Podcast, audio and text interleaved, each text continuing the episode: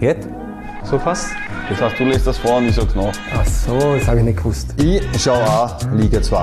Bei Laura 1, ja, mein Gott. Ich schau auch. Liga 2.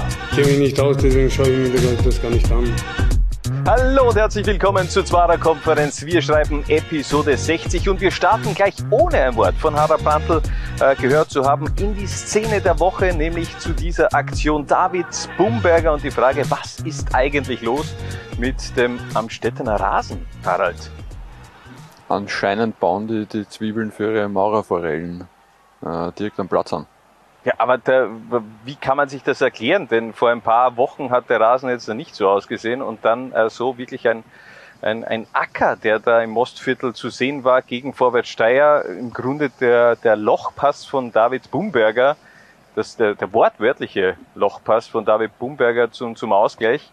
Ähm, Im Grunde muss man aber auch sagen, ich finde, dass der Ausgleich verdient war vom Vorwärts Steyr, denn die Oberösterreicher waren im Grunde ähm, mindestens auf Augenhöhe.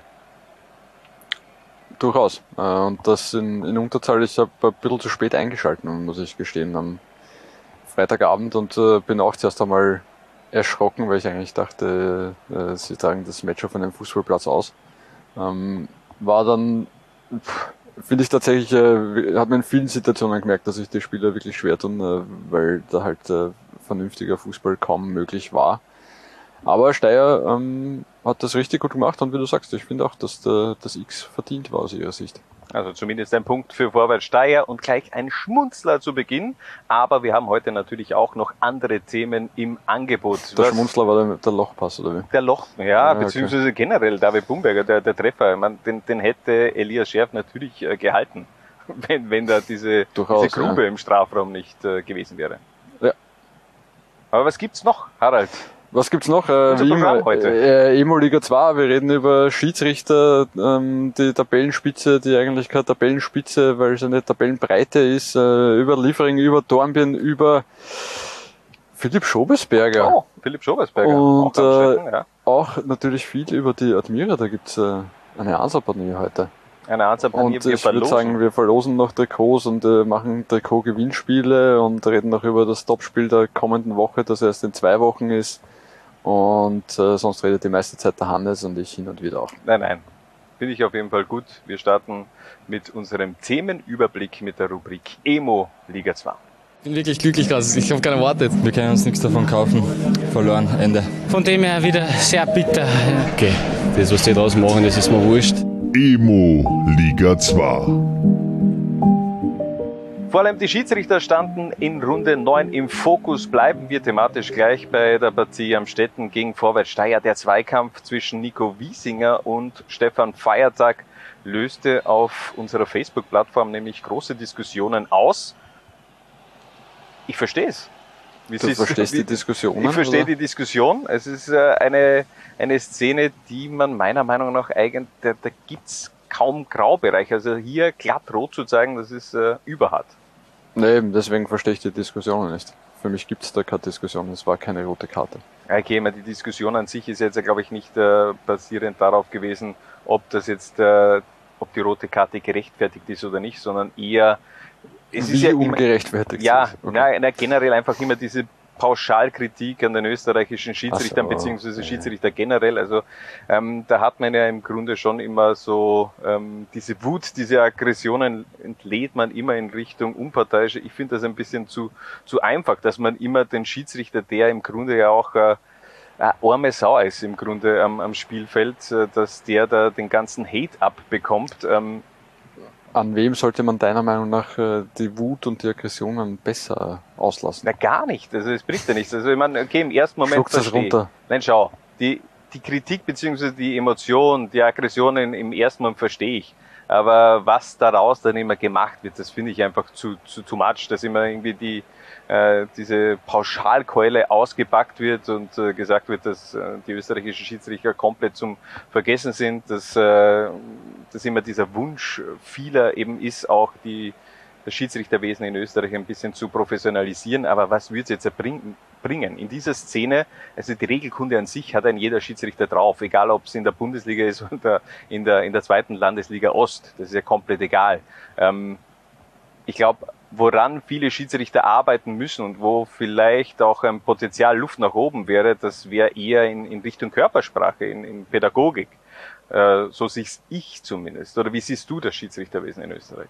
Ich glaube, dass da grundsätzlich sehr wohl Reformbedarf da ist und dass äh, Professionalisierung sicher weiterhelfen würde, bin aber äh, gerade was so eine Szene angeht, natürlich äh, schon bei dir. Also da, ob jetzt Profi-Schiedsrichter oder, oder nicht, da muss man wahrscheinlich schon erkennen können, sollte man erkennen können, dass das jetzt einfach schlicht keine rote, äh, rein rote Karte ist.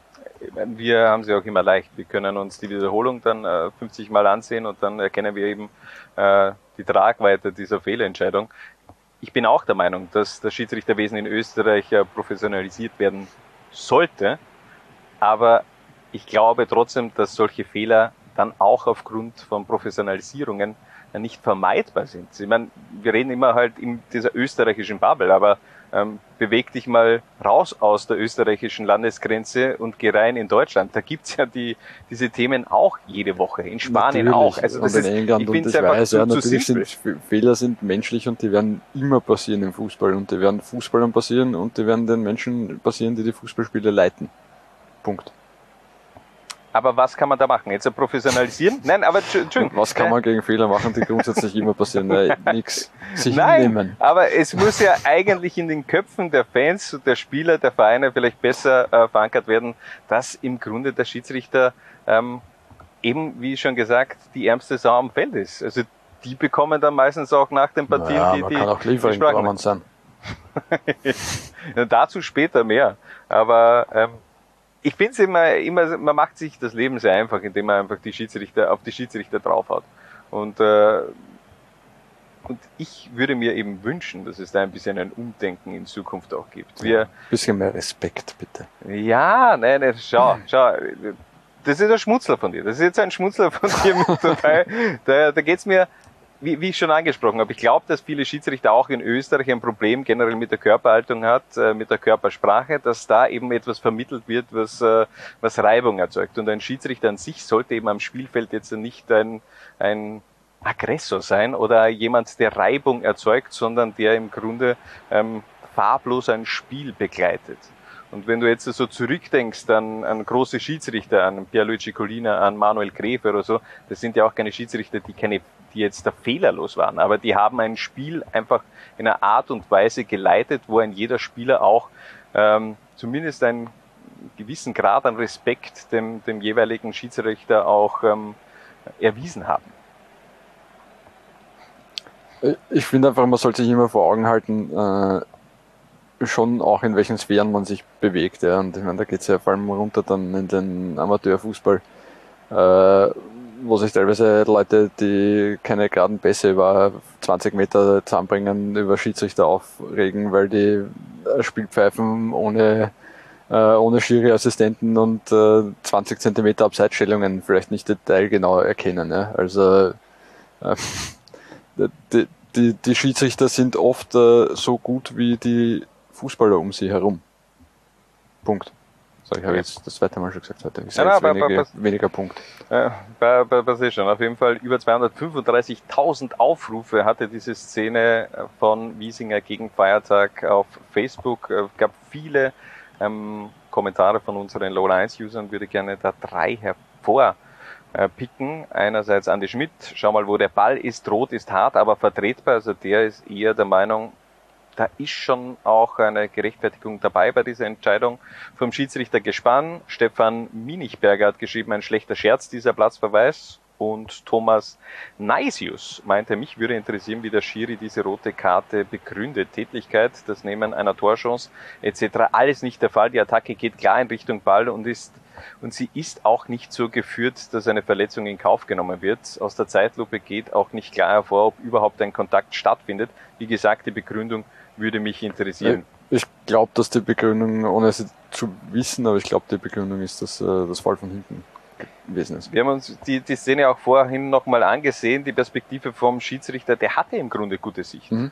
drauf. Also von, von dem her, äh, aber trotzdem weiß man eben nie, man sieht die Partie eben nicht durch die Augen eines Schiedsrichters, was natürlich interessant wäre, denn vielleicht von dieser Perspektive ähm, könnte es so wirken, dass wirklich die Attacke von hinten kommt. Ähm, hat natürlich die Dramaturgie des Spiels am Städten Steyr auch geprägt und äh, dennoch bin ich da eher einer der Sorte, die immer sehr vorsichtig mit Schiedsrichterkritik auch umgeht.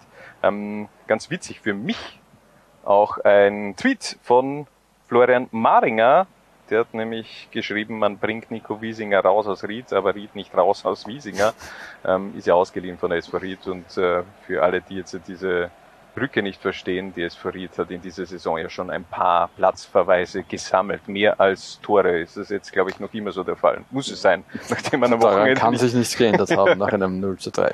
Genau, also schließen wir mit dieser Szene ab. Eine haben wir noch, nämlich ähm, Levan Eloschwili, im Zweikampf mit äh, Dambe Kasengele bei der Partie Rapid 2 gegen den GRK. Ich habe die Partie kommentiert. Ich habe mir diese Szene mittlerweile, glaube ich, auch 50 Mal angesehen und ich kann trotzdem noch nicht fix sagen, dass da wirklich ein Kontakt vorhanden war. Du bist ich, der Meinung, dass da, dass da nichts war? Ich bin der Meinung, dass da nichts war und selbst wenn ein Kontakt war, war er so dermaßen äh, leicht, dass äh, kann er nicht so abheben. Geht halt nicht. Ist zu viel. Äh, ob man wirklich eine gelbe Karte ja. geben muss, ja, kann, man, kann man diskutieren. Aber.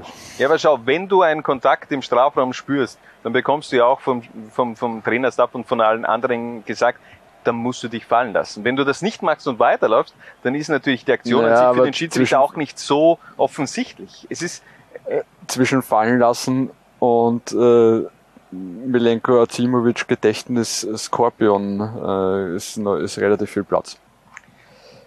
Anders sieht das Ganze auf jeden Fall. Franz Ferdinand, der hat geschrieben, der Kontakt war eindeutig da, da soll er lieber gar nicht pfeifen, weil es ihm für einen Elfer zu wenig war, aber eine Schwalbe ist doch lächerlich und Gelbrot viel zu hart und auch Ash ähm, sieht das ähnlich. Der hat geschrieben, frag mich, wer heute schlechter ist, der GRK oder der Schiedsrichtergespann. Waren auch ein paar Abseitsstellungen dabei, die fälschlicherweise gepfiffen worden sind. Und ähm, ja, war ein sehr, sehr heißes Wochenende für die österreichischen Unparteiischen. Äh, auch für den GRK 0 zu 3 hat mich doch etwas geflasht nach dieser kleinen Euphorie, die da aufgekommen ist. Gleich wieder eine solche Watsche, die man kassiert hat. Mhm. Wohin geht der Weg des GK, Hannes? ich weiß es nicht. Ich weiß es nicht. Äh, wir haben das schon des Öfteren jetzt thematisiert und äh, du kritisierst mich das auch immer wieder, wenn ich das in unser Briefing-Sheet, würde ich jetzt mal bezeichnen, auch einfüge. Ähm, ich finde es immer ganz gut, wie der GRK äh, vereinsintern eben auch mit solchen Niederlagen umgeht. Der Spielbericht vom GRK-Kollegen Alfred Heidacher, da war wieder sehr viel Selbstkritik auch dabei. Die versuchen dann eben auch diese Euphorie ein bisschen zu bremsen, äh, richtig einzuordnen. Also das finde ich schon sehr, sehr gut, muss ich sagen, was da der Grazer Stadtclub auch medial macht. Gehen wir weiter mit dem nächsten Thema und äh, dem Schnecken-Emoji, denn das Titelrennen entwickelt sich mittlerweile wirklich zu einem, einem Schneckenrennen. Die Top vier Vereine ähm, haben in Runde 8 allesamt nicht gewonnen. Am Städten nur 1 zu 1. Der GRK hat eben 0 zu 3 verloren. Auch der FAC hat nicht gewonnen. Und Horn hat gar eine 0 zu 3 Niederlage zu Hause gegen die Vienna kassiert und die blieb nicht ohne Folgen. Ja, Co-Trainer Raphael Pollack, der ist im Sommer gekommen ist, musste gehen. Ähm, abgesehen davon, dass sie jetzt, glaube ich, innerhalb eines Jahres zum zweiten Mal einen Co-Trainer rauswerfen, äh, ist das abermals ohne Absprache mit Cheftrainer Rolf Landl passiert, der offenbar ähm, von äh, einem Medium und erst auf Nachfrage bei seinem Präsidenten. Äh, mein Fußball.at. Ja, genau. Und erst auf Nachfrage bei seinem Präsidenten dann äh, erfahren hat, dass sein Co-Trainer rausgeworfen wurde. Und ja, im Waldviertel mag der Umgangston ein wenig rauer sein, aber ähm, ich sage mal so, ich habe äh, sehr großen Respekt äh, vor der Leistung, die Rolf Landal und sein Team sportlich in einer zwischenmenschlich herausfordernden Atmosphäre bringen. Sehr schön ausgedrückt. Co-Trainer Raphael Pollack wurde also entlassen. Rolf Landal gegenüber meinfußball.at ähm, hat er gesagt, er ist sprachlos, ist alles ohne sein Wissen un unterm Strich über die Bühne gegangen. Äh, es ist eben auch keine neue Situation, beziehungsweise hast du es eh schon angeteased. Äh, ähnliche Geschichte hat es bereits im März gegeben mit dem damaligen Co-Trainer Philipp Pürzel, der auch beurlaubt worden ist und Landal bekam damals eine halbe Stunde davor Bescheid von Pürzel selbst. Also irgendwas rumort da im im, im Verein und egal wer diesen Machtkampf schlussendlich gewinnt, der Verlierer ist der Verein an sich, der SV Horn, der sich im Grunde ja sportlich sensationell präsentiert und man versaut sich irgendwie selbst. Ich meine, Co vor allem Co-Trainer raushauen, das ist so mehr Bauernopfer geht ja gar nicht mehr, oder? Ja, es wurde damals bei Pürzel gesagt, man will neue Akzente setzen. Ja, man kann Was- immer viel sagen. Ja, auf jeden Fall eine heiße Phase, nicht nur bei den Schiedsrichtern, sondern eben auch beim SV Horn. Darf man gespannt sein, was in dieser Länderspielpause auch vielleicht noch alles passiert im Waldviertel. Es äh, erinnert so ein bisschen an eine Reality Soap. Machen wir weiter mit dem On-Ice-Emoji der FC Liefering. Nur acht Punkte in den letzten neun Spielen. Man ist da, man hat die drittschlechteste Defensive mit 21 Gegentoren. Schlechteste Saisonstart der Vereinsgeschichte. Der Flop Wert stammt aus der Saison 1920 mit 13 Punkten, damals noch unter Bo Svensson. Was zum Teufel ist eigentlich los mit den Jungbullen? Ja, läuft so gar nicht aktuell, gell? Ähm, es sind, glaube ich, mehrere Faktoren, die da zusammenspielen. Einerseits natürlich, dass ihnen schon die, die Spieler, die hochgezogen wurden, äh, dass dieser Aderlass wehtut, ja, äh, mit Rocco der absolute Goalgetter, der nicht mehr zur Verfügung steht. Äh, Dion Cameri bringt in der, in der Champions League gegen Milan inzwischen abgebrühte Leistungen ähm, und fehlt dann natürlich äh, gegen Dornbirn. Ähm, Forson, Nene, Omoregi ist verletzt, äh, der ein oder andere, der letztes Jahr noch Leistungsträger war, ist jetzt nicht mehr so im, hat ein bisschen ein Formtief. Ähm, das einerseits, das zeigt natürlich gleichzeitig, dass, obwohl wir jetzt sagen, äh, letztes Jahr unter Aufhauser war Liefering schon nicht gut und vor allem im, im Frühjahr, äh, dass sie ihre Kernaufgabe, nämlich äh, Spieler zu entwickeln, die dann äh, beim äh, großen Bruder, äh, beim Kooperationsverein, Entschuldigung, FC Mhm. Red Bull Salzburg funktionieren, entwickeln. Der sind sie ja durchaus nachgekommen. Ähm, jetzt einerseits Umbruch, andererseits äh, nicht der beste Jahrgang, muss man auch sagen. Der 2004er Jahrgang ist in, in ganz Österreich jetzt äh, ein bisschen schwieriger, die Talentdichte nicht so hoch. Vielleicht hängt es auch einfach damit zusammen, dass das das Jahr war, in dem Griechenland Europameister wurde. Da kann man nicht als Red Bull Fußballer geboren worden sein, oder? Wenn Otto Rehagel sich zum Titel mauert. Okay, aber dann, dann müsste Ähm. zumindest die Defensive stabil sein. Und, äh, wiederum, ja. Ähm, ja, also ein bisschen äh, eine Mischung aus allem. Ähm, Sandro Ingolic, neuer Trainer, der jetzt auch noch nicht so viel Erfahrung hat äh, und vor allem alle, und da tatsächlich ausnahmslos alle, ähm, außer Slatko Junusovic zu Werder-Zeiten, wenn ich kurz drüber nachdenke, haben null Erfahrung äh, da irgendwie mit ernsthaften Krisenzeiten, oder? Ja, ich meine, die DFC Liefering Geschichte ist ja im Grunde eine Erfolgsstory, seitdem es den Verein gibt. Ähm, würde auch gerne ein paar User-Kommentare via Twitter einbinden. Zum Beispiel hat der Martin Gutmann geschrieben, nur circa 10 bis 15 Minuten von der ersten Halbzeit gesehen und ich denke, der Klassenhalt wird eine starke Kopfsache werden. Die müssen diesen Abstiegskampf im Kopf annehmen. Bin etwas skeptisch, ob das mit den jungen Jungs mit einem RB-System möglich ist. Ähm, also Abstiegskampf an sich, diese, dieses Kämpfen, Beißen, Rackern, das kann ich mir beim FC Liefering nicht vorstellen, weil es ja komplett auch der DNA entgegen ist. Also entgegen der DNA ist besser, bessere Ersatzstellung. Ja, aber auf das müssen sie für den Rest ihrer Karriere auch vorbereitet sein. Nicht alle von ihnen werden immer bei Serienmeistern spielen. Ja, aber dann ist es ja Vielleicht Salzburger eher egal. Alltag, vielleicht wird man auch einmal nach Alltag verliehen. Ja, hat man natürlich auch gemacht. Also ich sehe es ähnlich bei- wie du. Ich glaube, man hat da also einerseits die letzte Saison, die komplette letzte Saison war, war schon nicht gut. Auch die die Hinrunde, wo man eben aber trotzdem die Punkte eingefahren hat, war wirklich spielerisch nicht gut, finde ich. Und dann hat man eben im Sommer, äh, im Winter dann noch einige Abgänge gehabt, die extrem geschmerzt haben.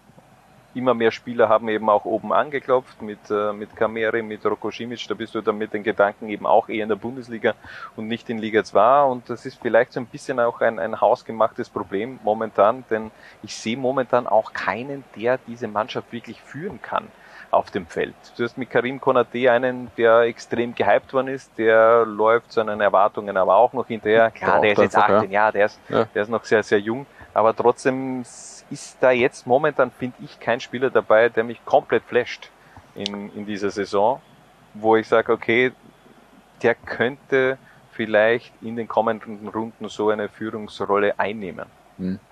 Na, ist sicher schon noch, äh, kann natürlich vorkommen, da bin ich jetzt, muss ich ehrlich gestehen, zu wenig nah an der Mannschaft dran, ob es da diesen klassischen Leader-Typen gibt. Ja. Ähm, ist, finde ich, ein bisschen ein Problem, dass sie, dass sie oben bei den, bei den Profis ähm, auch haben. Da ist mit Rasmus Lindgren äh, der klassische Leader-Typ weggegangen. Äh, Jonosevic hat, hat aufgehört. Auch da sehe ich jetzt nicht so den Typen, der, der jetzt wirklich äh, vorangeht und, und, und auf den Tisch haut. Ähm, unter Umständen noch Andi Ulmer, wobei der jetzt auch nicht so der, der, der, der ganz Lautsprecher, laute ne? ist. Ja. Ähm, ja, und gleichzeitig ist es halt, und das muss man sich schon immer wieder vor Augen halten, es ist halt einfach eine extrem junge Mannschaft. Sie hatten, haben wir es nochmal angeschaut, äh, in den letzten zwei Saisonen, also in der aktuellen und in der Vorsaison, kein einziges Mal ein Durchschnittsalter von über 19 Jahren. Es war jedes Mal eine Mannschaft von, von unter 19 Jahren und äh, um das in eine Relation zu setzen, das ist in der, in der ganzen Liga-Geschichte hat es nur zwei Vereine gegeben, die, die einmal, glaube ich, U19-Teams aufgestellt haben. Das waren einmal die Young Pirates und einmal Rapid 2. Ähm, und das letzte Mal, und da glaube ich, damit können wir dann den, den Liefering-Kreis schließen, das letzte Mal, dass eine, eine Ü19 äh, Durchschnittsalter 11 aufgelaufen ist, war der letzte Spieltag in der Saison 2021 unter Matthias Jeißle. Ja? Ähm, Wahnsinns, und, Wahnsinnstruppe. und, und da unter anderem äh, am Feld gestanden in der Startelf David Affengruber, Amar Dedic, Niki Seiwald, Alexander Brass, Luka Sucic, Moritz Gierkart und äh, Benjamin Scheschko. Und äh, Die haben ihren dann muss Weg man sagen, gemacht. Ja. äh, viel haben sie nicht falsch gemacht. Ja. Und auch das, und wir sagen es bei den, bei den Young Pirates und bei Rapid 2 immer wieder, äh, und dasselbe gilt eigentlich für Liefering, nur Liefering hat halt in den letzten Jahren extrem stark performt, auch äh, was, die, was die Punkte angeht. Es geht für diese Mannschaft darum, die Liga zu halten. Mehr, mehr ist eigentlich egal, ja. der Rest ist individuelle Spielerentwicklung.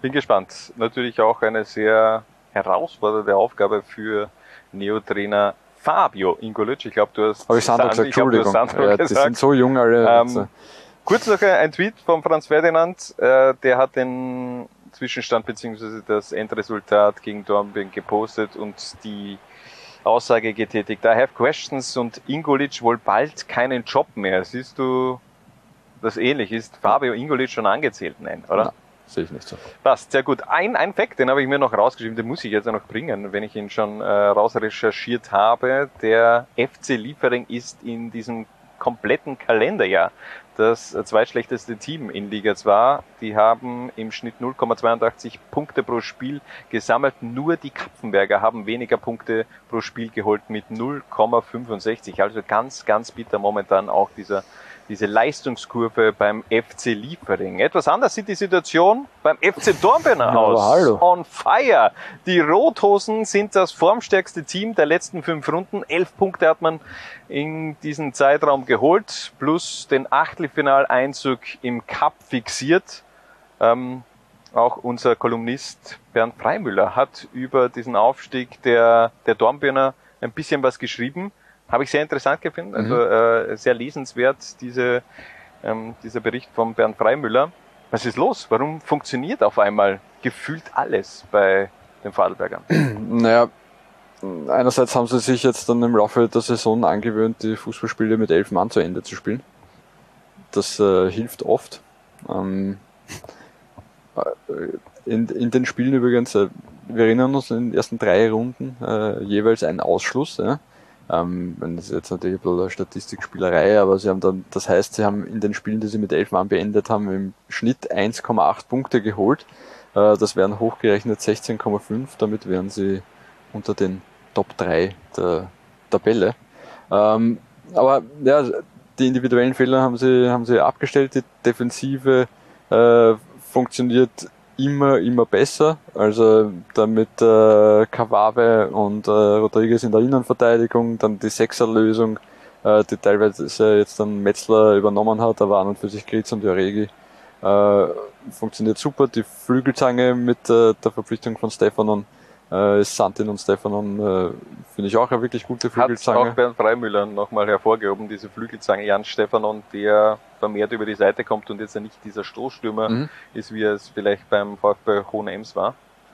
Ähm, auch in, auch in, in Lustenau ja schon eher Ja. über die, über Die Seite Flügel kommen. ja, ja. Ähm, dementsprechend wird Renan vorne besser gefüttert. Der hat sich gleichzeitig besser an die höhere Qualität der Liga adaptiert äh, und trifft und ja, Quattro dann rennt's halt, ne?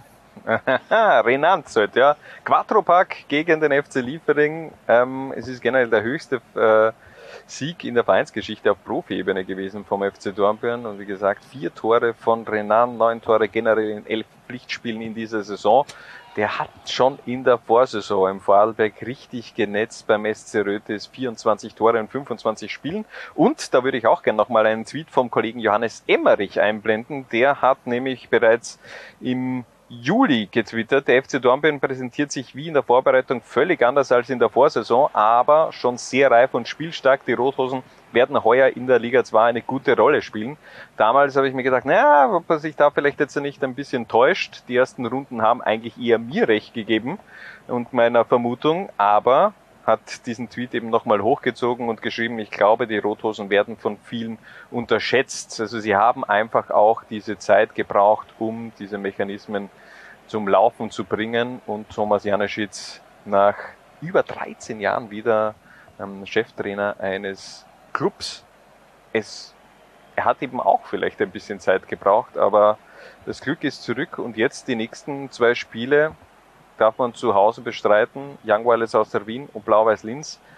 Die sind jetzt in der derzeitigen Form vielleicht sogar auch biegbar.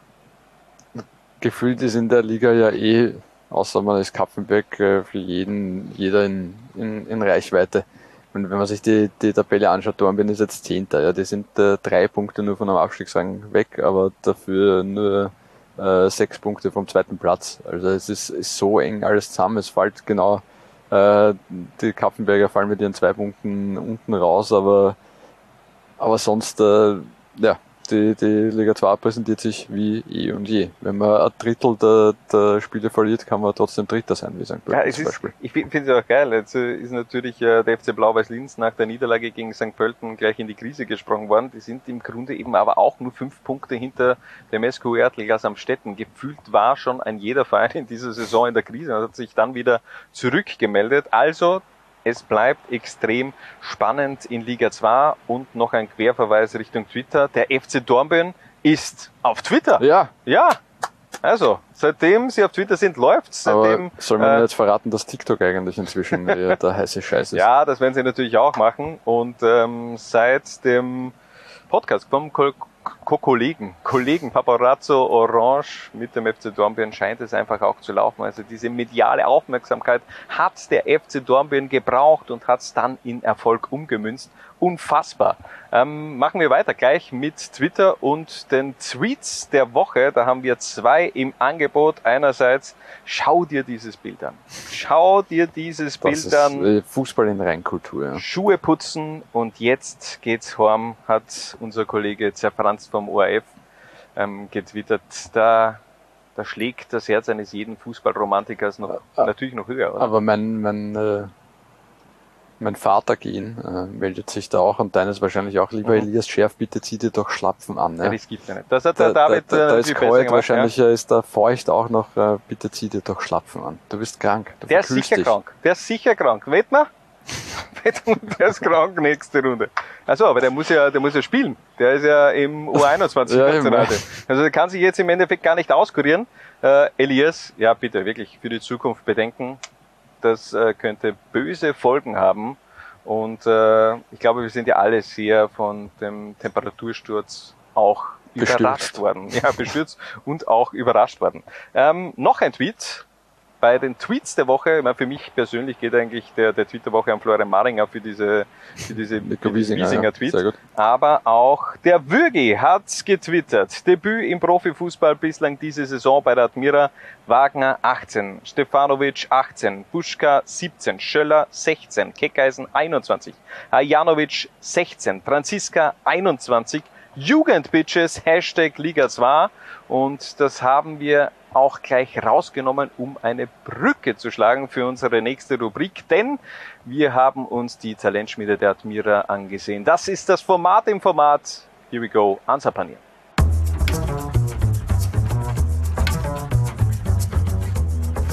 Laula 1 paniert heute die Talentschmiede der Admira. Wir haben uns die größten Talente des 21. Jahrhunderts rausgepickt und eine fiktive Elf zusammengestellt, die in ihrer Maximalausprägung einen Marktwert von 112 Millionen Euro erzielt.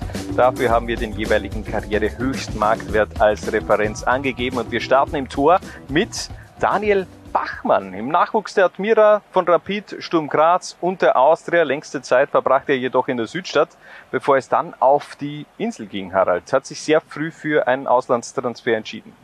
Genau, ist in den Nachwuchs von Stoke City gewechselt und war dann noch wirklich sehr lange bei, bei Stoke. Ist der klassisch, wie man es eigentlich kennt, der, der, der Weg eines englischen Goalies immer wieder äh, in niedrigere Ligen verliehen worden, war bei Wrexham, war dann in Schottland bei Ross County, war beim FC Bury, wo er überall wirklich gute Leistungen gebracht hat, hat es dann aber nicht geschafft, sich bei Stoke durchzusetzen. Ist dann äh, zu Watford gewechselt äh, im äh, Sommer 2017 und äh, durfte dann schottische erste Liga noch spielen bei Kilmarnock eine Saison äh, und hat dann sehr viel Geduld gebraucht bei, bei Watford, aber aktuell wieder Stammgoalie bei Watford, wahrscheinlich in der besten Form seines Lebens, sagt er glaube ich über sich selbst auch.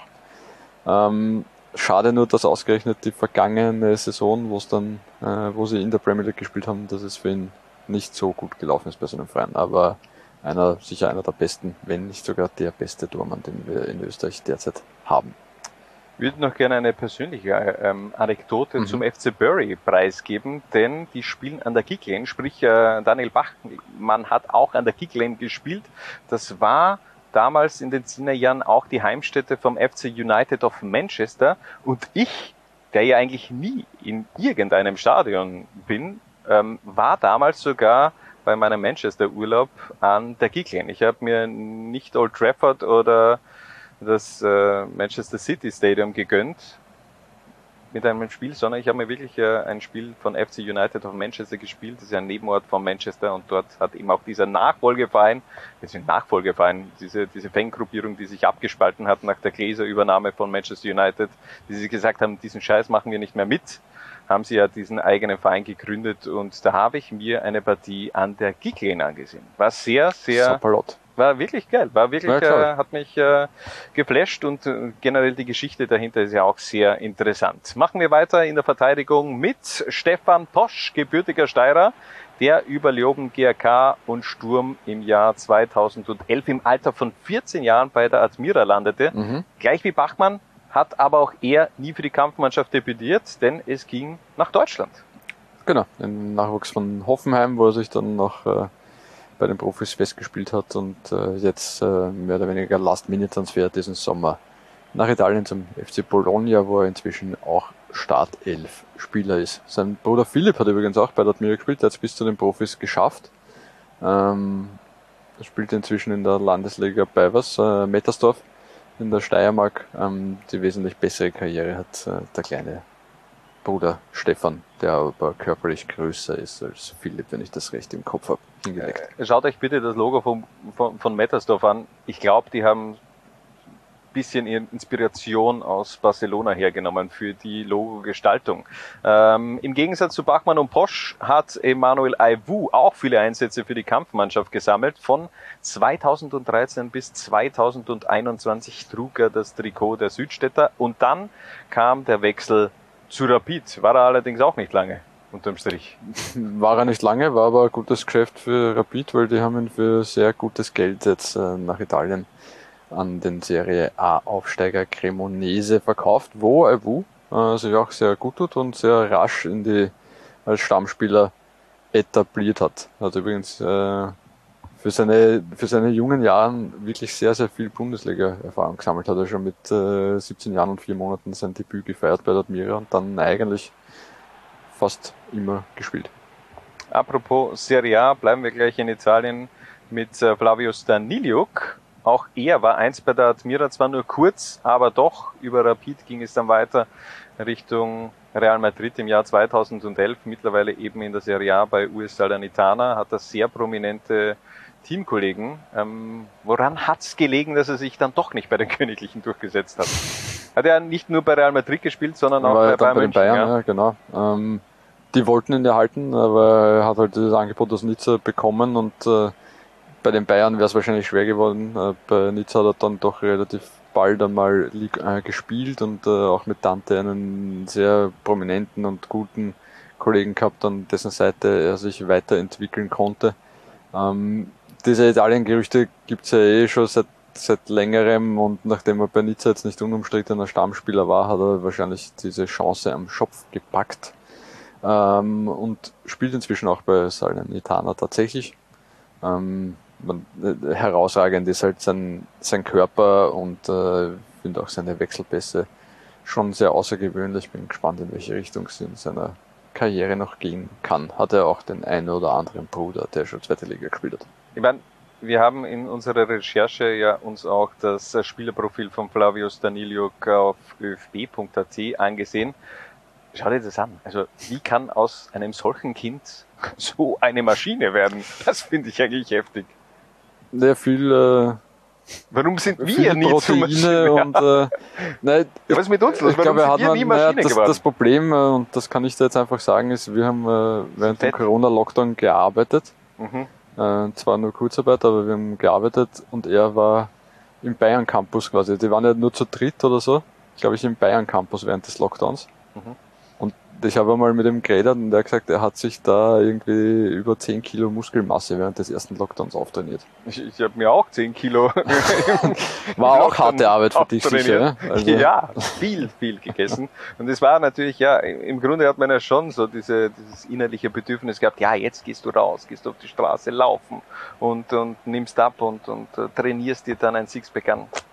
Ist nichts geworden, ich verschieb's auf 2023. Machen wir weiter mit äh, dem Linksverteidiger Markus Katzer. Er fehlt noch in unserer Verteidigung. Über elf Jahre war er zu Beginn seiner Karriere in der Südstadt, reifte dort auch zum Nationalteamspieler und war auch Teil des Future Teams für die Europameisterschaft 2008.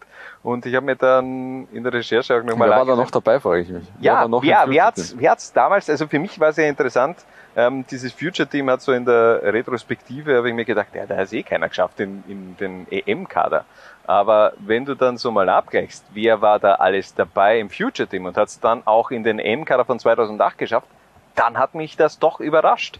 Zum Beispiel Rambo Özcan, Martin Stranzl, Christian Fuchs, Markus Katzer, Andi Ivanschitz, Georgi Garic, Jürgen Säumel, Roland Linz, Roman Kinas. Alle, die auch Teil des Future Teams waren, haben dann eben auch den Sprung Richtung EM-Kader geschafft. Also diese Spieler, die ich jetzt gerade auch erwähnt habe. Ähm, Wahnsinn.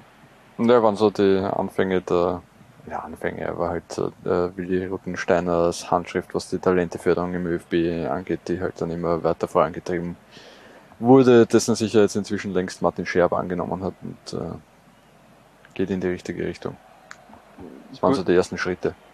Kurze, Im- ein kurzer Input auch noch zu Markus Katzer. Wir haben ja gesagt, die Talente des 21. Jahrhunderts. Da geht sich's noch gerade aus. Also auch im Jugendbereich war Anfang des Jahrtausends noch bei der Zweiermannschaft, beziehungsweise, glaube ich, im Jugendbereich äh, Markus Katzer mittlerweile ja auch bei der Vienna zurück. Ich glaube, es kehrt er jemals zu Etwa. Admira zurück als Sportdirektor oder so.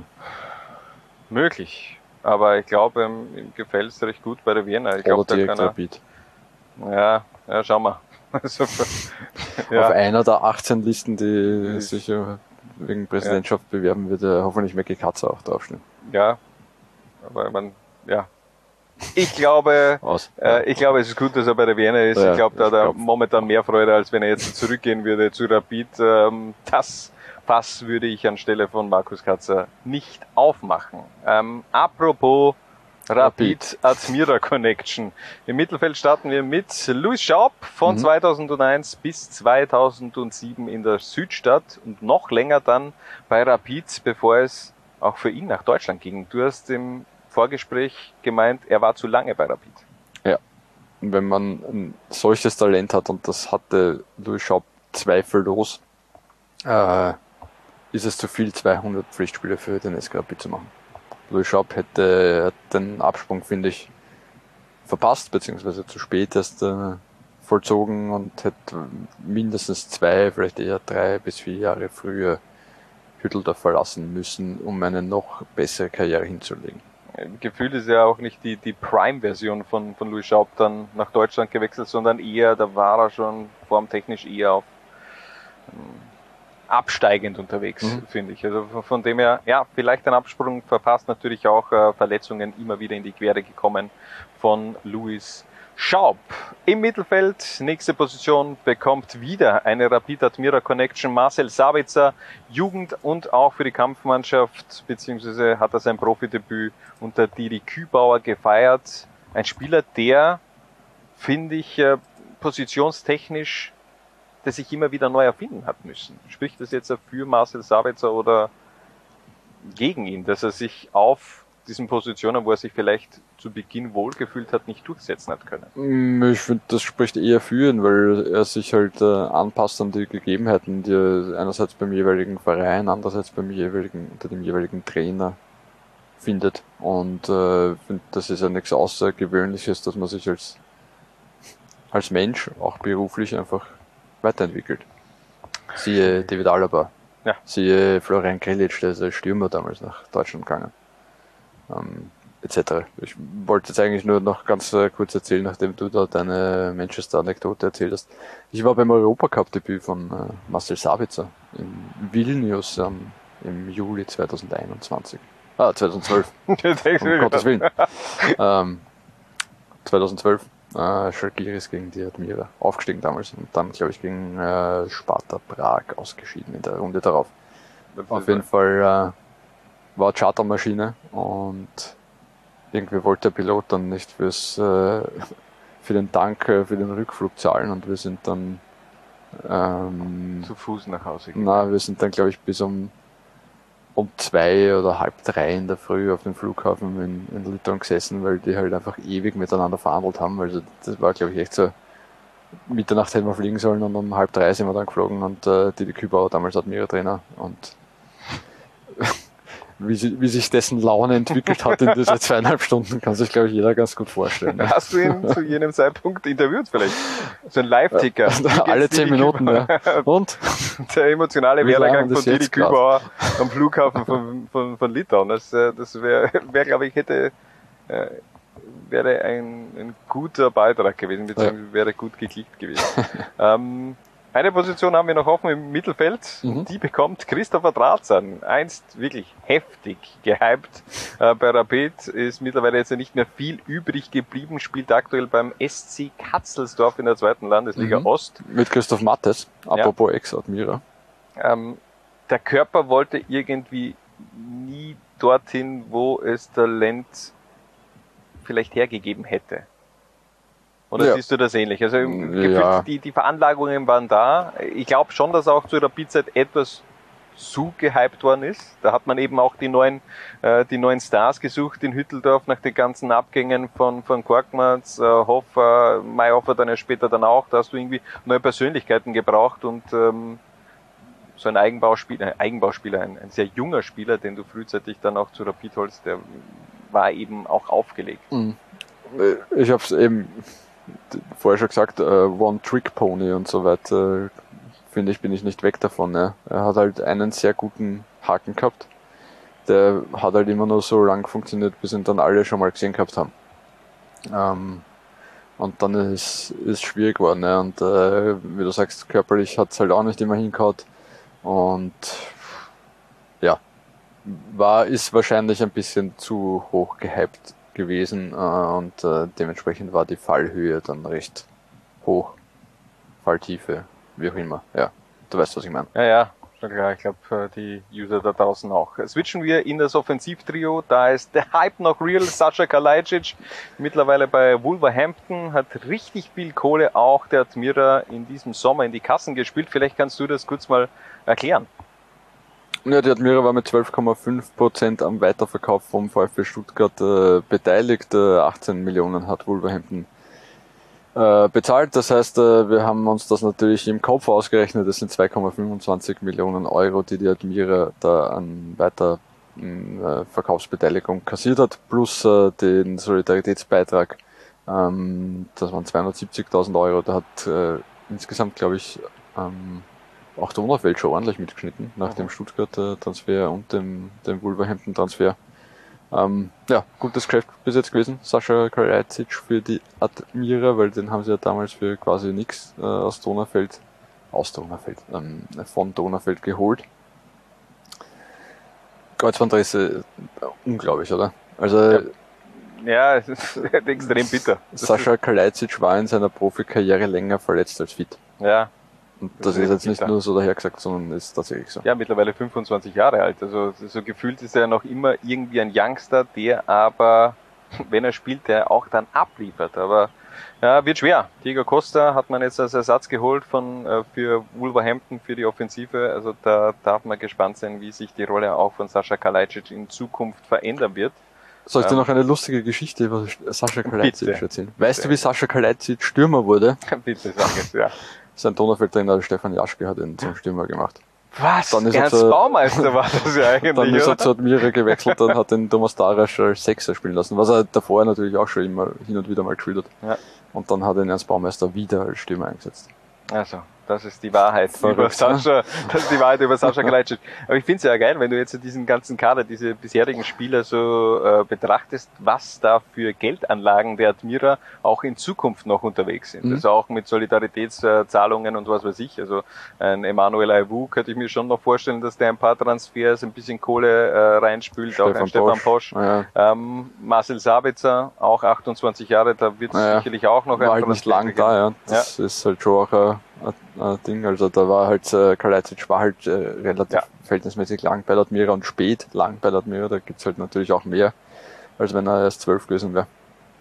Apropos lange bei der Admira, machen Mhm. wir gleich weiter im Offensivtrio, denn neben Sascha Kalajdzic ein weiterer großgewachsener Stürmer mit Marc Janko bereits als Kind in der Südstadt unterwegs gewesen, bevor es dann Richtung Salzburg ging, war der erste wirkliche Top-Export der Salzburger. Sieben Millionen bekamen damals bekamen die Mozartstädter für den Transfer zu Twente, Mhm. war damals Rekordabgang sogar der Roten Bullen, Mhm. ist mittlerweile aber nur mehr knapp unter den Top 30 drin.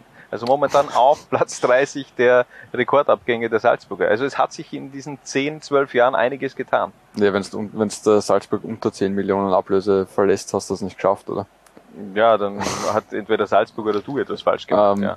Aber ne, war damals wirklich eine, eine, eine Riesensumme, die, die Twente damals hingelegt hat und äh, ja, Marc Janka so äh, Parade, Admira, Talente, Schmiede, Abgänger.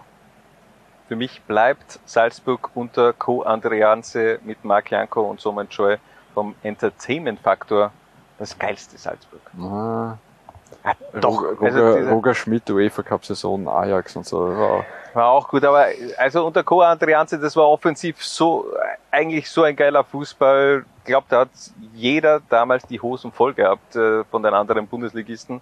Ähm, aber okay. Aber ja, Ganz so, viele so ein Joy, wenn er Bock gehabt hat, äh, unglaublich. Eine Position haben wir noch. Und die bekommt eine weitere Admira Rapids Combo, nämlich Erwin Jimmy Hoffa. Mickrige 60.000 Euro überwies Rapid einst in die Südstadt. Drei Jahre später verkaufte man den Jimmy für 5 Millionen nach Napoli. Aber so wirklich Fuß fassen konnte er nach seiner Rapid-Zeit nicht mehr. Was ist passiert mit Jimmy Hoffa? Nach wie vor vereinslos. Seit über einem Jahr. Ich kann mich noch an, an Jimmy Hoffa mit den langen Haaren in Admira erinnern. Sehr schön. Ja, legendär. Ja, Ja. Kann, ich, kann ich mir auch noch gut erinnern. Und dann die ersten Interviews. Ach, da hat er sich extrem weiterentwickelt. Ähm, ja, hat dann irgendwie, ich meine, ist äh, eh schon zu Tode diskutiert, dieser, dieser Napoli-Transfer, dass das jetzt nicht die schlaueste aller Lösungen war. Ähm, ja, es war ihm dann leider nicht die Karriere vergönnt, die er von seinen Anlagen und seiner vor allem Schnelligkeit her machen hätte können. Aber Guter Typ. er ist zumindest Teil unserer Admira Talentschmiede, ein Kader, der wie gesagt in seiner Maximalausprägung einen Marktwert von 112 Millionen Euro erzielen würde. Ich kann nur jede Woche dasselbe sagen. Jeder so quasi fickrig ist auf der Liga 2. Was? Bitte? Was für Wort kann ich sagen? Fickrig, ja. Und die Lehre ist ganz klare Lehre ist, Ich schon auch Liga 2. Wann hast du das erlebt? Wo hast du das erlebt? In Österreich? Derjenige, der was Österreicher ist, kann stolz sein auf, auf das, dass er Österreicher ist. Das ist mir relativ wurscht. Ich kann nur jede Woche dasselbe sagen. ich schon auch Liga 2. Ach, das ist mir relativ wurscht. Das hat mit Respekt nichts zu tun. Nichts zu tun. Nichts zu tun. Es tut mir leid. Nichts zu tun. So, bevor wir weitermachen mit dem Spiel im Fokus, gibt's nun dieses Admira-Trikot zu gewinnen. Wir waren schon thematisch bei der Trikot der Liga. Sehe ich auch so. Vienna auch jetzt Ja, finde ich vorne auch mit gut. dabei. Ja. Ja, hätte auch ein Top 5, vielleicht sogar Top 3 Platz in unserem Trikot-Battle ergattern können. Aber wie kann man dieses Trikot gewinnen? Ich sag's euch, Harald, du musst das nicht äh, äh, machen. Wir waren ja in den letzten Wochen schon immer sehr kulinarisch unterwegs. Daher die Frage, wenn die Admira ein Gericht wäre, was wäre sie? Wofür steht die Admira kulinarisch? Sind die Südstädter eher eine Maulforelle, ein Kobe-Steak, ein Gazpacho oder doch eine einfache Nudelsuppe? Teilt uns eure Meinung mit, mit dem Hashtag Zwarer-Konferenz auf Twitter und Instagram und gewinnt womöglich in der nächsten Episode dieses wunderschöne Trikot FC Flyer Alarm Admira. Was ist es für dich? Welches Gericht ist jetzt Ich hab's, ich habe mir zu wenig Gedanken gemacht, Ja. aber ich gehe geh, davon aus, dass du dir mehr Gedanken dazu gemacht hast. Ja, ist mir schwer gefallen, muss ich Ja. gestehen. Ich habe mich entschieden für Graukäse mit Zwiebeln. Ähm, Ist das jetzt äh, ein Lob oder ein Diss? na, grau wegen graue Maus muss man Ja. mitnehmen. Ja. Ähm, und die Zwiebeln, weil doch äh, Pep drinnen ist. okay, alles gut. Äh, Dami Buric hat einen neuen Verein, äh, Ja, um noch bei, um, ums zu retten und bei der Ja. Admir, äh, Al Riyad in Saudi-Arabien. Wir gratulieren und wünschen viel Glück. Gratulation, Dame Buric. Und jetzt apropos Trikot. Unser aktueller Spieler im Fokus hat in diesem Sommer nämlich auch die Farben gewechselt. Von grün-weiß zu schwarz-blau. Nach acht Jahren trennten sich die Wege von Philipp Schobesberger und Rapid. Ja, der Abgang von, von Rapid äh, ist mir auf der einen Seite natürlich schwer gefallen. Es waren doch acht Jahre äh, mit größtenteils positiven Zeiten. Äh, auf der anderen Seite ist mir nicht so schwer gefallen, weil ich mir eigentlich schon ein bisschen früher damit abgefunden habe, dass, dass ich nicht mehr bei Rapid bleiben werde, weil es einfach am, am Schluss äh, Probleme gegeben hat und ich dann auch nicht mehr gespielt habe und bei der zweiten Mannschaft war. Von dem her hat es dann eigentlich ganz gut gepasst am Schluss. Da fallen mir jetzt einige, ein, die mir, die mir auf jeden Fall in Erinnerung bleiben werden. Positive, aber auch negative, wie mit den Verletzungen. Aber wenn ich jetzt einen ausstreichen müsste, äh, würde ich sagen, der Doppelpack in der Euroleague in, in Pilsen ähm, mit dem Stolpertor. Ich glaube, das ist ein Moment, den ich auf jeden Fall mein Leben lang nicht vergessen werde. Äh, aufgrund auch dessen, dass mich jeder Zweite ungefähr darauf anspricht, auf das Tor. Ja, und für solch legendäre Momente soll er nun eben auch in Amstetten sorgen. Aber k- kann passieren, dass man am Städten stolpert. das stimmt. Äh, kurze Erklärung, warum er uns auch kein Video geschickt hat. Äh, Philipp Schobesberger ist etwas krank, hat, äh, hat mir gesagt, er hat eine Männergrippe, eine starke Männergrippe und da eben nur Audioaufnahmen, gute Besserung auf diesem Wege auch nochmal Richtung Philipp Schobesberger. Schlafwahnsinn beim Schuheputzen. Genau, vielleicht hat er ähnlich wie Elias Scherf eben auch keine Schuhe beim, beim Schuhe, äh, keine Schuhe beim Schuheputzen angehabt. Genau. Ja, ähm, hat sich beschwert. Ähm, er hatte eine heftige Konkurrenz im Postviertel im Mittelfeld. Wenn, Ja. wenn du denkst, Leimhofer, Stachel, Meier, Weichselbraun und eben Schobesberger kämpfen so um diese drei Offensivpositionen hinter der, der Sturmspitze. Ja, ähm, ich gehe davon aus, dass er, dass er bald mehr spielen wird und äh, hat äh, Jochen Fallmann echt die Qual der Wahl. Bin, wird spannend werden, da alle bei Laune zu halten. Aber sehr stark in der Breite aufgestellte SGU Ertelgas am Städten und äh, wenn man die jetzt nicht so langsam aber sicher auch auf der Rechnung hat, dass die auch nach 30 Runden vielleicht da ganz oben dabei sind, der irrt sich, ich sag's euch. Aber unterm Strich, Philipp Schobesberger ist happy, dass er wieder zurück am Platz ist. Fühlt sich natürlich schön, wieder am Platz zum Stehen. Ähm, sind jetzt doch wieder ein paar Monate vergangen seit dem letzten Spiel. Bin froh, dass ich wieder am Platz zurück bin, wieder Fußball spielen kann. Und ja, war jetzt nicht, nicht ungewohnt, die neue Dressenfarbe. Ganz im Gegenteil, die meisten haben sogar gesagt, dass man besser steht als grün-weiß. ist eigentlich ganz leicht zu beantworten, die Frage. Ähm, ich habe schon, ich glaube, eineinhalb Monate oder so mit der Mannschaft trainiert. Äh, grundsätzlich zum Fit halten. Wollte natürlich so weit oben wie möglich spielen, hat aber dann nichts wirklich passt, sowohl in Österreich als im Ausland, was für mich und meine Familie passt hat. Und durch das, dass ich in Amstetten ich mich super wohl gefühlt habe und die Mannschaft leibend ist, nur dazu Tabellenführer ist in der zweiten Liga, ähm, war das dann ein, ein, logischer Schritt. Und ich denke, dass, dass das eine Win-Win-Situation für beide Seiten sein kann und hoffentlich auch ist. Von dem her ja, war das der logische Schritt für mich. Der blonde Engel am Stettens. Zwei kurze Einsätze hat er bisher gehabt in dieser Saison. Jeweils 25 Minuten gegen die Vienna und gegen Steyr. Ein paar gute Szenen waren dabei. Aber wir hören mal rein, wie Philipp Schobesberger selbst seine beiden ersten Spiele für den SKU gesehen hat. Ja, es geht. Ähm, persönlich bin ich jetzt nicht, nicht ganz unzufrieden. Ähm, waren okay meine Leistungen. Natürlich möchte ich länger spielen, aber ich denke, dass ich jetzt nur mal in die zwei Wochen in der Länderspielpause äh, gut trainiere und dann werde ich sicher meine Chance von Anfang an kriegen. Und wenn ich dann meine Leistung bringe, dann denke ich, dass das passen wird. Ähm, ja, ergebnistechnisch war es nicht so gut, ähm, aber die verloren eine X gespielt.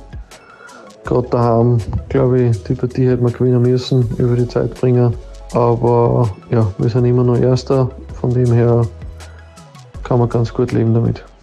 Vertrag hat er nur bis Sommer 2023. Doch was passiert danach? Wie groß ist das Verlangen nach Bundesliga bei Philipp Schobesberg?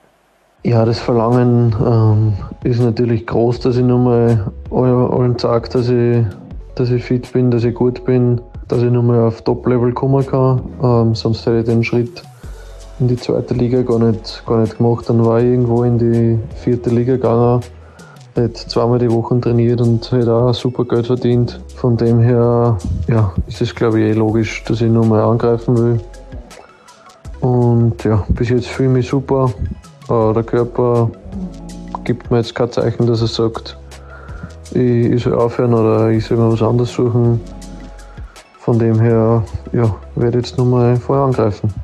Glaubst du, schafft er nochmal den Turnaround? Also wenn der Körper hält, finde ich, ist er eher einer, ein Spieler, der dir etwas bringt, das du als Fußballer im Grunde nicht erlernen kannst, nicht antrainieren kannst. Mhm. Diese, diese, er ist eben ein Instinktfußballer. Er hat eben, er sieht Träume, er sieht Dinge, die andere äh, Menschen, andere Fußballer nicht sehen. Ich glaube auch, ja. Also wenn er wieder wirklich zu voller Fitness kommt und wenn es körperlich wieder passt, ist er sicher einer, der äh, der Hälfte der Bundesligisten weiterhelfen kann. Muss jetzt nicht Stamm sein, sondern vielleicht eben auch als Joker, als einer, der dann, der dann Impulse in der Schlussphase gibt. Ähm, aber ich meine, er, er, ist ja wirklich äh, noch weit davon entfernt, äh, alt zu sein. Ja. Er ist 28, er ist 28 Jahre alt. Also es ist, äh, der hat ja, äh, wenn es gut läuft, hat er noch fünf bis acht Jahre vor sich.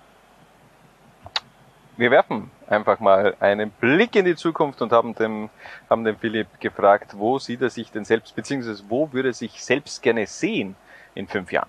Grundsätzlich ich nichts von so, von so langfristigen Plänen. Ich bin eher ein kurzfristiger, spontaner Typ.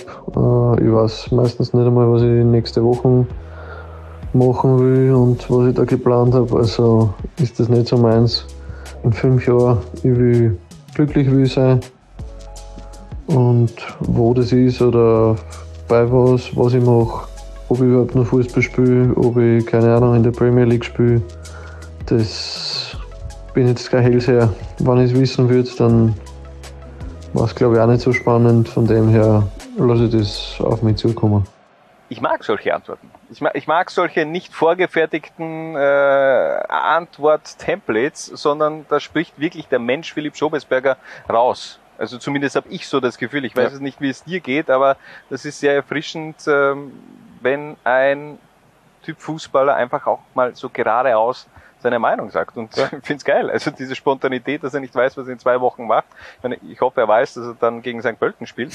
Aber das, das wird er schon im äh, Kalender eingetragen haben. Aber ich mag das, diese, diese, dieses kreative, künstlerische, dieser Ansatz, Mhm. dieses Freigeists. Ja, er hat viel Pech gehabt in seiner Karriere. Wenn man bedenkt, äh, dass 2015 äh, Brentford drei, über drei Millionen Euro am Tisch gelegt hätte, aber äh, Rapid nicht ziehen hat lassen. Ähm, dann 2017 dieser, dieser lange Vertrag, den er unterschrieben hat, der wirklich gut dotierte äh, Rapid-Vertrag und dann diese lange Verletzung. Ähm, ja, schade. Aber nochmal, er ist Es ist noch 28, nicht aller Tage Abend. da kann noch einiges passieren. Wie gesagt, Vertrag bis Sommer 2023 und dann schauen wir weiter, wie, wie der Weg von Philipp Schobesberger weitergehen wird. So, wir machen eine kurze Pause, beziehungsweise ein kurzer Spot und dann machen wir weiter mit dem Quotenfokus. Werbung.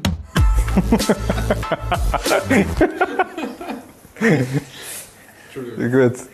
Gemeinsam mit unserem Sportwettpartner Admiral blicken wir auf das Lowline Stopspiel der zehnten Runde, das da lautet FAC gegen Blau-Weiß Linz. Die Quoten für einen Sieg des FAC 2,8, Remis 3,25 und ein Sieg des großen Titelanwärters FC Blau-Weiß Linz gibt es eine Quote von 2,25. Ähm, sportlich wird das Ganze aber ein Nebenprojekt eigentlich werden an, an jenem Sonntag, denn die größte Vermeldung gibt's vorab. Sealand is coming to Floridsdorf, up the Dorfers, here we go. Ähm, der Influencer macht Ja. sich wirklich auf dem Weg Richtung Das Österreich. ist großartig. Liebe, liebe Jugend, äh, packt eure Handys ein. Haha, und äh, fahrt zum Selfies machen nach Floridsdorf. Ja, also wer es noch nicht mitbekommen hat, ein Fußballmanager-Influencer, der auf Twitch und generell in sozialen Netzwerken ziemlich fett im Geschäft ist, hat in der Saison erstmals mit dem FAC eine Saison gestartet. Und äh, da hat sich eine gewisse Connection mittlerweile gebildet. Er ist ein richtiger FAC-Fan, glaube ich, auch geworden. Und kommt, wie gesagt, Anfang Oktober dann auch nach Österreich und wird bei der Partie FAC gegen Blau-Weiß Linz zu Gast sein. Also ist dann gleich eine Matinee. Da wird, da wird er gleich mal ähm, kulturell ziemlich geschockt werden, glaube ich.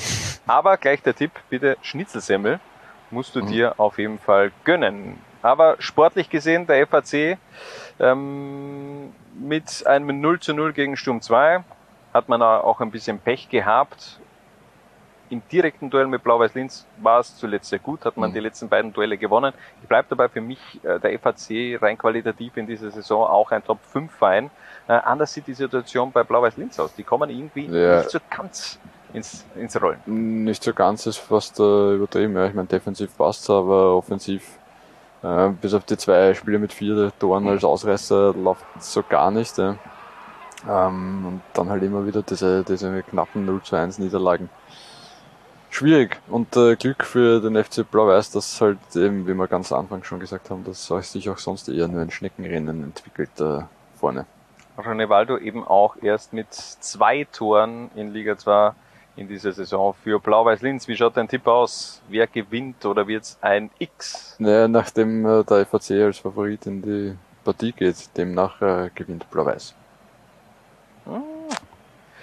Ich sage wieder nichts. 2 zu 2, viele Tore für Sealand zu sehen und natürlich auch live zu sehen bei uns bei Lola 1. Dann am Sonntag, wann ist denn das? Jetzt habe ich da mir das Datum nicht 2. rausgeschrieben. Oktober müsste 2. das sein, ne? Oktober um 10.30 Uhr FAC gegen Blau-Weiß Linz. Das war der Quotenfokus.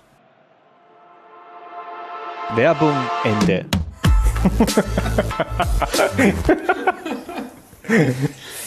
Gut. Und ganz zum Abschluss gibt es jetzt auch noch dieses SV Horn Trikot zu gewinnen. Du warst sehr kritisch gegenüber der Trikot-Challenge der letzten Episode. Ja, ich da unsere macht keiner Userschaft mit. äh, intellektuell unterschätzt.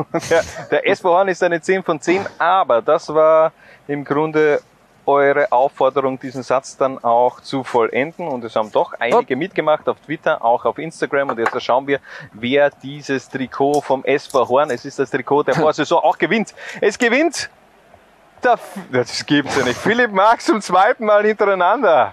Habe ich doch gerade das GRK-Trikot erst abgeschickt. Er hat geschrieben, der SV Horn ist eine 10 von 10, aber das Bier schmeckt dort leider nicht. Also eine 5 von 10. Hashtag Zwarer-Konferenz. Philipp, das ist dein persönlicher Doppelpack. Du gewinnst also dieses Trikot der Waldviertler. Und das soll's dann auch schon gewesen sein, Harald. Hast du noch irgendetwas zu sagen oder sonst schließen wir einfach die Episode, denn wir überziehen, glaube ich, leicht die Liebe Grüße Stunde. an äh, Richie Dukovic. Ja, heute kein hinter Gittern mit Richard Turkovic, das tut uns natürlich leid. War die letzten beiden Runden nicht auswärts unterwegs, aber bei der nächsten Episode Warte, wo ist denn? FAC, na klar, perfekt, da wird Naja. der Richie uns Einblick gegeben. Richie vom fährt mit der FAC. Straßenbahn auswärts. Das wird großartig werden. Ah, ähm, noch etwas äh, ganz kurz äh, Ja. zum, zum Abschluss. Äh, die Kollegen von DBLDW haben uns äh, erwähnt, äh, sie warten sehnlichst auf ihren neuen Hashtag und wir mögen auch noch äh, selbst eine ähnliche Rubrik einbauen, nämlich quasi eine, Eine, eine, eine DBLDW-Frage. Ähm, das habe ich auch im Kopf gehabt. ja, aber dann ähm, müssen Sie uns ja auch ein Intro liefern. ja, das äh, hat er eh halb eingesprochen, der Peter K. Wagner. Was hat er gesagt? Na, das Ah. noch nicht gehört, die ganze Episode Nein, war schon wieder so lang, gell? Ähm, liebe Kollegen, ja, wir haben die nächsten zwei Wochen leider sehr stressige Zeit vor uns, aber das äh, erzählen wir euch dann in zwei Wochen, warum. Sneak Preview. Sneak Preview, Äh, es, es wird alles anders. Es so wird, war. in zwei Wochen ist Und- alles anders. Da scheißt ihr euch an. Ich sag's euch. Es, ihr scheißt euch an. Und, äh, Harald Brandl wird sich die Haare färben. und liebe äh, ist- Blau. Blau. Ähm, und ähm, liebe Also. Community, wenn wir in Zukunft äh, eine Frage zur äh, Admiral Bundesliga behandeln sollen, dann äh, gebt mal laut diesbezüglich. Dann äh, evaluieren wir das noch einmal ernsthaft. Ja, das machen wir schon. Ja, da wird immer eine Rapidfrage sein, damit wir viel Klicks kriegen. Super. So, wurscht. Gut. Episode 61 kommt dann am 4. Oktober. Liga 2 macht kurze Pause und ist dann ähm, Ende September beziehungsweise Anfang Oktober zurück. Unter anderem mit dem Grazer Derby. Ja, alle reden von diesem Cup Derby, aber wir haben schon am 1. Oktober um 14.30 Uhr live bei Lola 1 kommentiert von meiner Wenigkeit die Uh. Partie GRK gegen Sturm Graz 2. Aber Hast- Leute, auch äh, Dornbirn Young Violets und äh, Vienna KSV. Wahnsinn, was für Spiele. Äh, äh, St. Pölten gegen Amstetten. Das SK-Derby quasi. Geil.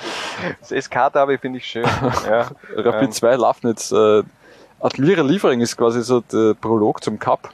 Ja, Admira gegen. Red Bull Salzburg dann. Ja. Ja, unfassbar, Was was, für eine diese, Runde. diese Liga immer wieder für Geschichten schreibt. Das ist, und dann kommt eben auch noch der Influencer aus Amerika und äh, zerstört den FAC. Ist das ein Amerikaner? Ist das nicht der Australier gewesen oder irgend sowas? Ich habe mir gedacht, der kommt aus den Staaten. Ja, scheiße. Oder ja, vielleicht habe ich das wegen äh, Sealand quasi. Aber Äh, ich in New Zealand. Ich gehe davon aus, dass der warum sollte, warum sollte FAC-Platz. der Amerikaner Football Manager spielen? Ja, weiß ich nicht. Aber es fehlt mir ein passender Vergleich. Wurscht. Ja. Ähm, Also, Weil Österreicher spielen ja auch äh, äh, irgendwelche ich, NFL ich glaube, der, Fantasy. ich finde auch, der. FAC sollte überdenken, ob man vielleicht nicht in Ernst-Happel-Stadion geht. Weil vielleicht füllt er die, die, die, die Arena. Ja, wer weiß. Das wäre doch geil. Verstehst du? FAC im Blau-Weiß-Linz, 50.000 Zuschauer wegen einem Influencer. Also wenn, wenn du dir die, die Bilder von Montana Black auf dieser äh, Gamescom, oder was nicht, es war nicht die Gamescom, angesehen hast, wo glaube ich auch äh, Tausende ihm nachgelaufen sind. Ja, vielleicht kann das auch eine ja, Möglichkeit dieser, sein. für dieser die Berliner Kicker, wie heißt der? Nasser L, Ja. irgendwas, ja. Folge ich auf TikTok Ja, sogar. wegen Ja. dem ja auch da zu, zu irgendwelchen Freundschaftsspielen äh, Tausende von Kindern kommen Ja. und dann das Feld stürmen, um Selfies mit ihm Das- zu machen. Das am meisten verkaufte Verrückt. Trikot der Härte in dieser Saison. Das Was- finde ich geil. Was glaubt ihr, was einmal passiert, wenn der Hannes auf ein Fußballmatch geht? Ja, Wenn dann die ganze zwei, äh, Liga 2 Community, Zweierkonferenz Community auf einmal auch in das Stadion pilgert, um Selfies mit Hannes Christoforic zu machen. ja, aber ganz ehrlich, die Sicherheitsmaßnahmen kann kein Verein dieser Liga Also, liebe gewährleisten. Freunde, schaut vielleicht dieser nächsten, übernächsten Freitag in Dornbirn bei FC Dornbirn gegen Violets. Ich glaube, hin und Dornbirn, schaut's mal. Ich könnte mir vorstellen, ja, Vienna oder, nein, dann kommentiere ich natürlich. Der K-Sturm aus Wien aus. Ja, wurscht. Ja, wenn es Ah. wieder warm wird. Im Genau. Mai dann. Genau. Bis dorthin, tragt es in die Welt hinaus. Viva La Liga 2. Ciao. Ciao. Was? Bitte? Jungs und Mädels. Ich schau auch Liga 2. Was? Bitte? Ich schau auch Liga 2. Was? Bitte? Ich schau auch. Liga 2. Du auch? Nein, ich, ich hab gewusst, die Frage kommt von dir. Zwarer Konferenz, der Podcast zur zweiten Liga bei Low Lines.